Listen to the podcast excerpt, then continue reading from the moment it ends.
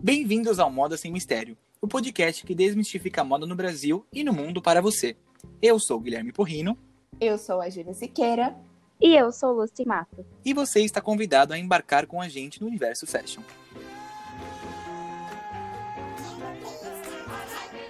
Moda Sem Mistério.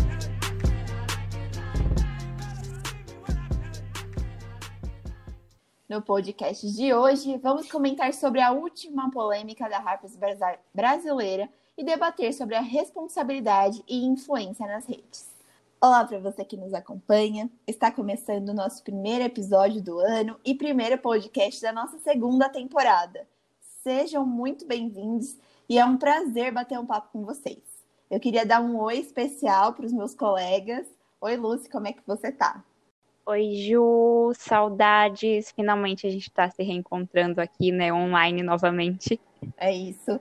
É, e agora, né, eu não sei é, quando os ouvintes estão né, nos ouvindo, mas com uma notícia muito boa de que a vacina do coronavírus finalmente vacina. foi liberada e a gente pode ficar um pouco mais tranquilo. É, oi, Pops, tudo bem? Como é que você tá? Oi, oi, meus amores. Oi, oi para você que está nos ouvindo. Eu tô ótimo, gente. Finalmente feliz com essa vacina. Graças a Deus chegou. E é isso. Vamos que vamos. A segunda temporada tá cheia de coisa boa.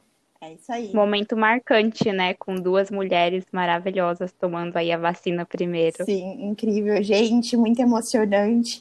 E é isso. Espero que 2021 venha com muito mais notícia boa pra gente contar aqui. Com toda certeza, Ju, a gente espera muita notícia boa. Mas, é, infelizmente, o tópico de hoje ele não vem de uma notícia boa, né? Ele vem de uma notícia que, em pleno 2021, a gente não espera é, ler na internet e receber esse tipo de notícia.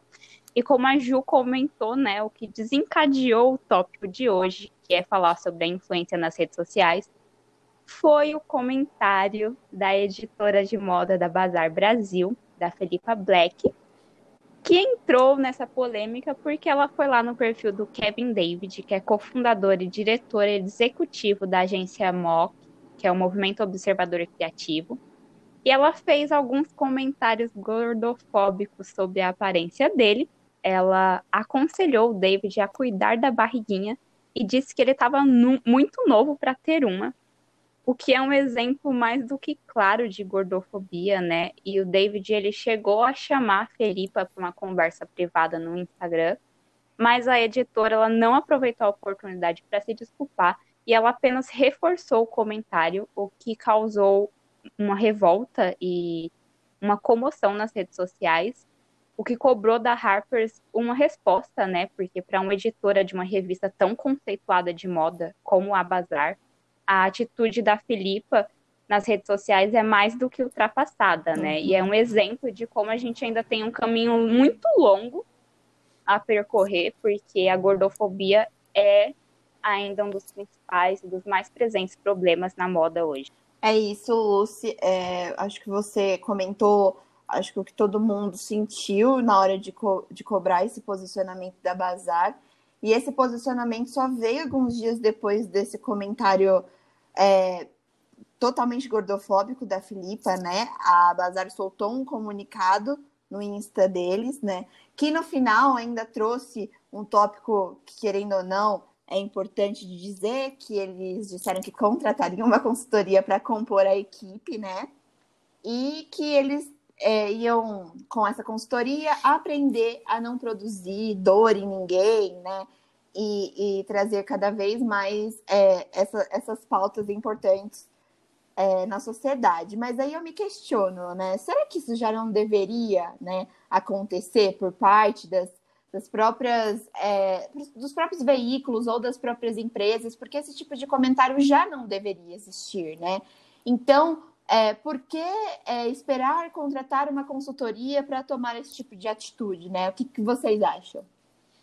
Olha, Ju, eu acho que é, como uma pessoa que já sofreu gordofobia, não estou tentando fazer esse, essa pauta sobre mim, não é esse uhum. o caso, mas eu já passei por gordofobia, eu mudei meu corpo por conta da gordofobia, eu não conseguia me aceitar por conta disso, e, e as pessoas, elas acham, eu acredito eu que essa, essa editora, ela encarou esse comentário como se fosse apenas uma brincadeirinha, como se fosse. E, é o que a gente sempre discute, vê todo dia na internet, tantas pessoas incríveis falando sobre gordofobia, sobre como mudar. Tem a própria Alexandra Gurgel, Perfeita. que é, para mim é uma das maiores agora que está falando disso, que tem que ser falada. Ela faz um trabalho incrível e necessário na nossa sociedade. E que criou um movimento super importante, Exato, que é o Corpo, corpo Livre. Livre. Isso. Ela explica tudo direitinho no, nos posts dela, nos vídeos, nos IGTVs que ela solta. É, o porquê que uma, um comentário como esse coloca uma pressão estética em cima de todo mundo, não só das pessoas gordas, em, em, grande maioria das pessoas gordas, mas as pessoas que não estão no padrão, que na verdade não existe esse padrão, mas as pessoas tentam impor, as grandes marcas tentam impor, a moda em si, o universo fashion tenta impor em cima de todo mundo esse padrão de corpo. É, então, assim, eu acho de verdade inadmissível ela se comportar desse jeito, ainda mais ela, que é uma editora de uma revista importante, que ela muitas vezes vai decidir quem vai estar uhum. numa capa, que matéria que vai ir para o ar, que não vai, que vai estar na revista. Então, assim, a gente já percebe que passa por um crivo já cheio de estereótipos, é. cheio de coisa negativa, e acho que esse tipo de coisa não funciona. E Pop, o que, que, vocês acham? É até uma coisa que, que você citou agora, né? É, de ser uma revista de moda, e eles dizem muito sobre isso no, comentário, no comunicado que eles soltaram, né? É, porque é isso, a, as revistas de moda já têm é, esse estereótipo de sempre reproduzir capas com pessoas magras, no, dentro do, de um padrão que foi estabelecido, um erro, sabe? E de mostrar que não aprenderam nada com todas essas mudanças, não aprenderam nada com as redes sociais e com essas pessoas que vêm cada vez mais lutando para ganhar espaço, para ser ouvida. Então, é, é muito triste, né, ver isso partindo de uma revista tão importante que poderia estar trazendo essas pautas, discutindo isso, né, e mostrando cada vez mais para a sociedade que a gente não é, não quer seguir isso, que a gente é, já, enfim, superou essa etapa, mas na verdade não, né? A gente vê que é infelizmente mais um veículo é, trazendo o padrão, né? Sim, eu Sim. acho que o que vale deixar claro aqui para quem está nos ouvindo, que muito, eu sei que as pessoas que acredito e espero que as pessoas que, que estejam nos ouvindo não pensem dessa forma, mas pensam é uma questão de mudança, ninguém nasce uhum. desconstruído, a gente nasce com Sim, esses estereótipos, total. mas a gordofobia, ela não é um mimimi como todo mundo adora falar. Não é meu lugar de fala explicar o que é gordofobia, tem vários vídeos aí falando, tem a Alexandra Gugel, tem a Hello Bielo, tem várias pessoas incríveis que você pode procurar no Instagram, a Bielo Pereira, na verdade, a Hello Bielo é o arroba dela no Instagram, então, assim, você pode procurar e é uma questão de acessibilidade mesmo, de ser incluso, de estar na sociedade Sim. e pertencer. Então, você vê uma revista fazendo isso para mim, uma revista não, né? Porque não é a revista em si, mas ela tá ela faz parte da revista, então não tem como a gente não é, porque justamente Sim. é nessa causa. Se ela, que é editora-chefe da revista, faz esse tipo de comentário, o que, que essa revista reproduz? Sabe? Coloca em xeque esse, o, que, o conteúdo que elas estão soltando. Total. É, eu acho até legal lembrar, né, que a Bazar ela vinha de um histórico em 2020 que a gente já chegou a comentar e elogiar aqui, uhum. um histórico de trazer diversidade e mostrar que eles apoiam isso e de trazer para as capas, de trazer para editoriais. Mas aí você vê que na equipe tem alguém que acha que esse tipo de comentário é brincadeira, sabe? E, e isso é muito chocante, né? Porque a gente estava vendo aí é, um posicionamento mesmo da Bazar, de muita representatividade, mas eu acho que um, um dos motivos para que ela tenha sido desligada e para que eles tenham contratado um consultor foi justamente uma pressão que veio das redes, né? uhum. né? Porque inicialmente eles nem tinham soltado um comunicado, eles só tinham se desculpado e é isso, como se fosse algo pequeno, como se fosse mais um mimimi. E, e, como se isso fosse suficiente também, né? Ah, eu vou acontecer uma, uma situação super polêmica e eu vou aqui só me desculpar, espero que as pessoas entendam, né? Assim, que não, a gente tem que tratar o problema da raiz bem embaixo, né? Exato, ainda mais quando se trata é, não de qualquer funcionário, mas de uma editora que tem grande poder de influência no cargo que ela ocupa e também nas redes, né? Eu acho importante, Lucy, é, essa sua fala, e que para mim é, um, é, um, é o ponto principal da nossa, da nossa conversa de hoje, que não um principal, mas um dos principais, que é o quão é importante de se fazer um filtro nas nossas redes sociais.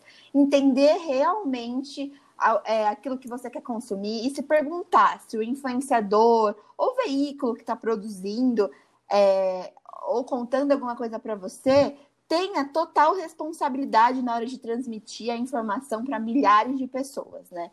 É, e que isso seja também uma cobrança da nossa parte, né? De mostrar ou para o veículo ou para o influenciador, olha, você errou, é esse ponto aqui que a gente precisa melhorar.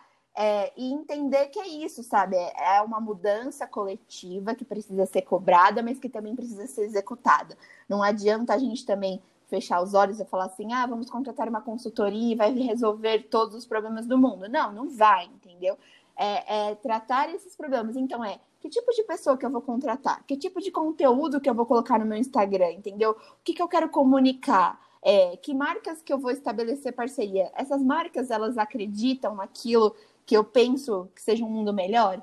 Então é isso, eu acho que é tentar fazer cada vez mais esse filtro porque só esse filtro vai fazer com que as pessoas que estão por trás da tela entendam também o nosso ponto, né? Eu concordo totalmente, Ju. Eu acho que assim, é, é, o que eu falei já antes, e eu volto a repetir, não é passando pano. Infelizmente, a gente vive em uma sociedade que tem um racismo estrutural, que tem uma homofobia que já está ali estruturada, que tem uma gordofobia, que a gente vive nisso. Então, uhum. foi o que eu falei, ninguém nasce desconstruído. Eu já reproduzi, eu mesmo na época que eu era um pouquinho que eu era mais gordo, eu tinha, eu reproduzia coisas gordofóbicas, eu, enfim, a gente acaba reproduzindo isso. A questão não é, é você errou, tem que ser recriminado sim, ela tem que sofrer as consequências sim, mas o principal não é só a consequência, é ela entender o que ela fez, é entender e mudar, porque não adianta nada ela, ela só ser demitida, aí amanhã ou depois ela é contratada por uma, suponhamos, uma Vogue, uma Marie Claire da vida, e ela continuar cometendo o mesmo erro. Não adianta nada é, ela tem que entender. E eu acho que isso que você falou é muito importante. A gente tem que começar a rever, a parar e ver, poxa, por que, que eu só sigo. E agora foge um pouco do assunto, mas também está dentro desse assunto. Por que, que eu só sigo pessoas brancas? Por que, que eu só sigo pessoas magras? Por que, que eu só sigo pessoas héteros? Por que, que, por quê? Por quê? Vale você se questionar e você também, eu acho que quebra um pouco desse endeusamento que a gente está vivendo dos, dos influencers, pessoas importantes no Instagram, enfim, todas as redes sociais, de que o que eles falam é correto, o que eles falam é isso, olha como eles são bonitos e maravilhosos, sendo que não é. Às vezes as pessoas estão ali por mídia, estão falando aquilo por mídia, sabe? É bom que você passa a ter mais esse filtro que eu acho que a gente deixou de ter, tanto nós, seguidores, que uhum. estamos lá seguindo, apoiando, como as pessoas, porque eu acho que hoje tudo virou marketing, né? Então é muito fácil você ser antirracista, é muito fácil você ser, você falar que você é, é anti-gordofobia, que você é isso, que você é aquilo, na sua prática você não faz, porque essa mulher, Sim. a Ellie, a, a Ellie não, desculpa, vou até comentar da Ellie, acho que você já sabe do que eu vou comentar, mas é, a Bazar venham com esse, em 2020, com esse trabalho incrível, mas aí me vem a editora-chefe e me solta uma dessas, poxa, pera lá, onde que tá o erro? Então, será que, que o que eles fizeram de, de coisas boas em 2020, será que foi um marketing? Aí você se questiona, será que foi um marketing? Será que foi uma jogada certa? Será que eles apostaram? Será que foi um pink money? Será que o que, que, será que aconteceu? Você entendeu? Você passa a se questionar. E eu acho que esse é um momento válido, é um momento para aprendizado, para a gente colocar isso em prática, mas é um momento também de reflexão. A gente tem que parar e ver. E agora falando, citando do caso da, da Ellie, que eu vou citar, a Ju, e a Lucy já deve saber, você também, uhum. ouvinte, se não ouviu, vai saber. que a Ellie trouxe a MC Carol na, na capa. Lindíssima, gente. Que editorial, é meu Deus MC Carol é uma negra, gorda, periférica, tava lá, fanqueira, raiz, tudo de perfeito. Ela é maravilhosa. Eu adoro essa mulher. Assim, ela é icônica, as músicas dela são maravilhosas. e ela me vem na capa, ela me traz uma capa com ela, meninas. O que vocês acharam disso? Só pra gente fazer uma intersecção aqui rapidinha. Olha, absolutamente tudo.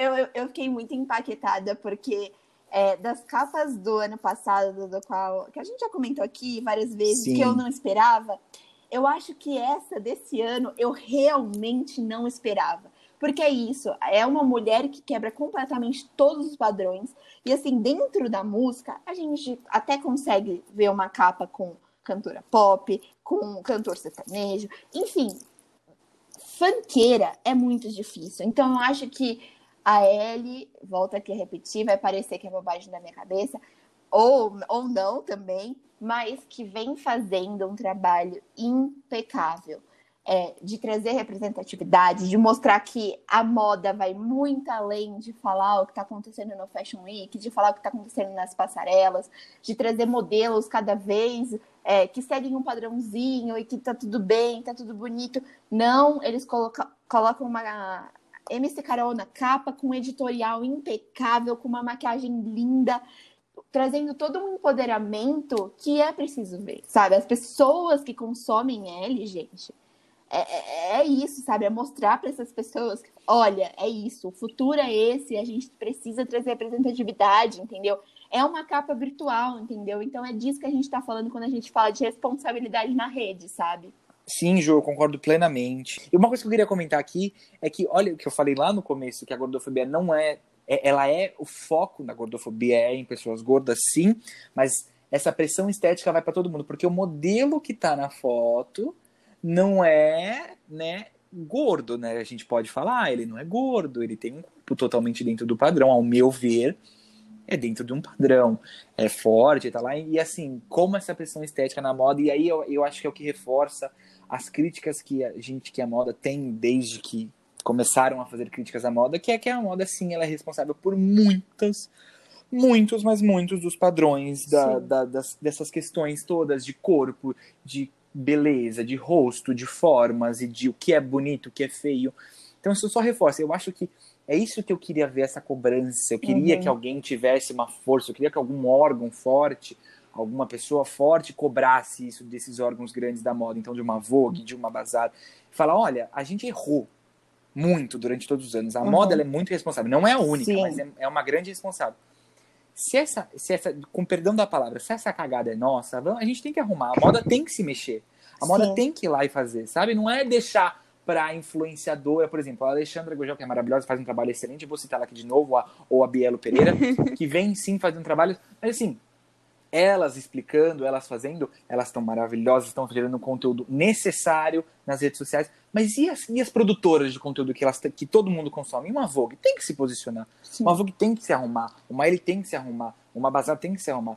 E é, isso que a gente fala aqui sempre, é e vivendo, tem, se arrumando. E tem Popski também, e além só de uma vez no ano trazer uma pessoa que traz representatividade, Sim, exato. Sabe? É isso, porque, óbvio, incrível, já é uma super quebra no padrão, já é super importante, já traz um questionamento gigantesco, mas não é fazendo isso uma vez no ano. É entendeu? aquele ditado: e uma seu... andorinha não faz verão. Exato, e seu feed continuar trazendo é, o padrão, trazendo uma pressão estética, porque, gente, vamos combinar na internet, o padrão estético é, é, é, toda hora uma pessoa falando sobre lipo HD, é toda hora uma pessoa falando sobre plástica, é toda hora uma pessoa harmonização. falando... É, harmonização. Na internet, né, isso ganha uma força muito maior. Então, isso deveria, né, essa representatividade, representatividade deveria acontecer com muito mais frequência do que acontece. Não é uma vez no ano, duas para todo mundo aplaudir e falar, ai que lindo, olha lá a mudança acontecendo, mas na verdade não. Quando todo mundo nas redações é, um padrão, quando todo mundo por trás, é, influenciadoras, enfim, ou marcas, é, também continuam com um padrão. Então é isso, sabe? É, é isso. A gente precisa de alguém que questione e se não tiver um órgão responsável que seja a gente, os consumidores disso, né? É, Ju, quando você fala de é, você falou dos bastidores um pouquinho, uhum. né? Eu acho que esse é o grande problema, né? Porque eu acho que, mesmo que você traga mais representatividade para as redes, isso, ok, incrível, a gente espera que você traga mais representatividade para as redes, mas que a sua equipe seja uma equipe que tenha representatividade. Uhum. Porque é muito mais difícil você trazer esse tipo de conteúdo se a sua equipe é totalmente padrão, se a sua equipe não entende o que as pessoas precisam, o que as pessoas querem ouvir. Então, eu acredito que a mudança precisa partir da base, principalmente quando a gente fala de uma revista tão grande como o Bazar, uma revista como o Vogue, que a sua equipe seja diversa e que a sua equipe traga diferentes visões e diferentes posicionamentos. Sim, Luz, eu concordo perfeitamente. É... Uma coisa que eu ia até dizer é que assim, é, a gente entende que no mundo que a gente vive hoje, capitalista que a gente vive, a gente precisa de dinheiro para viver. Então a gente sabe que as revistas têm que vender. É, mas eu, às vezes eu vou até um pouco mais além. Se uma revista dessa às vezes tem uma equipe assim, mas por conta de vender, de precisar vender, não consegue emplacar pautas assim. Então aí é que a gente precisa de pessoas diferentes, pessoas diversas em cargos altos. No cargo, um exemplo dessa dessa essa editora que fez esse comentário esdrúxulo é, uma pessoa diferente jamais faria esse comentário. E ela, eu acho que. Uma, vamos supor que no lugar dessa editora tivesse uma MC Carol. Da, a MC Carol jamais permitiria. É, vamos colocar uma branca na capa para vender. Não, vamos é. colocar uma preta, vamos colocar uma Ou gorda, vamos colocar tipo um trans. de comentário jamais passaria é, exato, ileso, né? Exato, ileso. exato. Exato. Gente, eu, eu odeio ter essa função. Eu odeio, mas eu adoro, mas eu odeio, mas eu adoro. É, a gente poderia ficar horas falando sobre isso. Eu acho que é um papo super gostoso, interessante, necessário nessas redes sociais. Mas o moda vai ficando por aqui. A gente gostaria de agradecer quem parou para nos ouvir. Não se esqueça de conferir as nossas redes, é arroba Moda Sem Mistério no nosso Instagram, no Facebook e no Twitter. Assim você fica por dentro das nossas novidades. E para fechar esse primeiro episódio, deixamos aqui um questionamento. As pessoas que você segue te influenciam positivamente? Talvez seja a hora de fazer um filtro nas nossas redes sociais, não é mesmo? Bom, a gente fica por aqui e nos vemos no próximo episódio. Até mais um Moda Sem Mistério.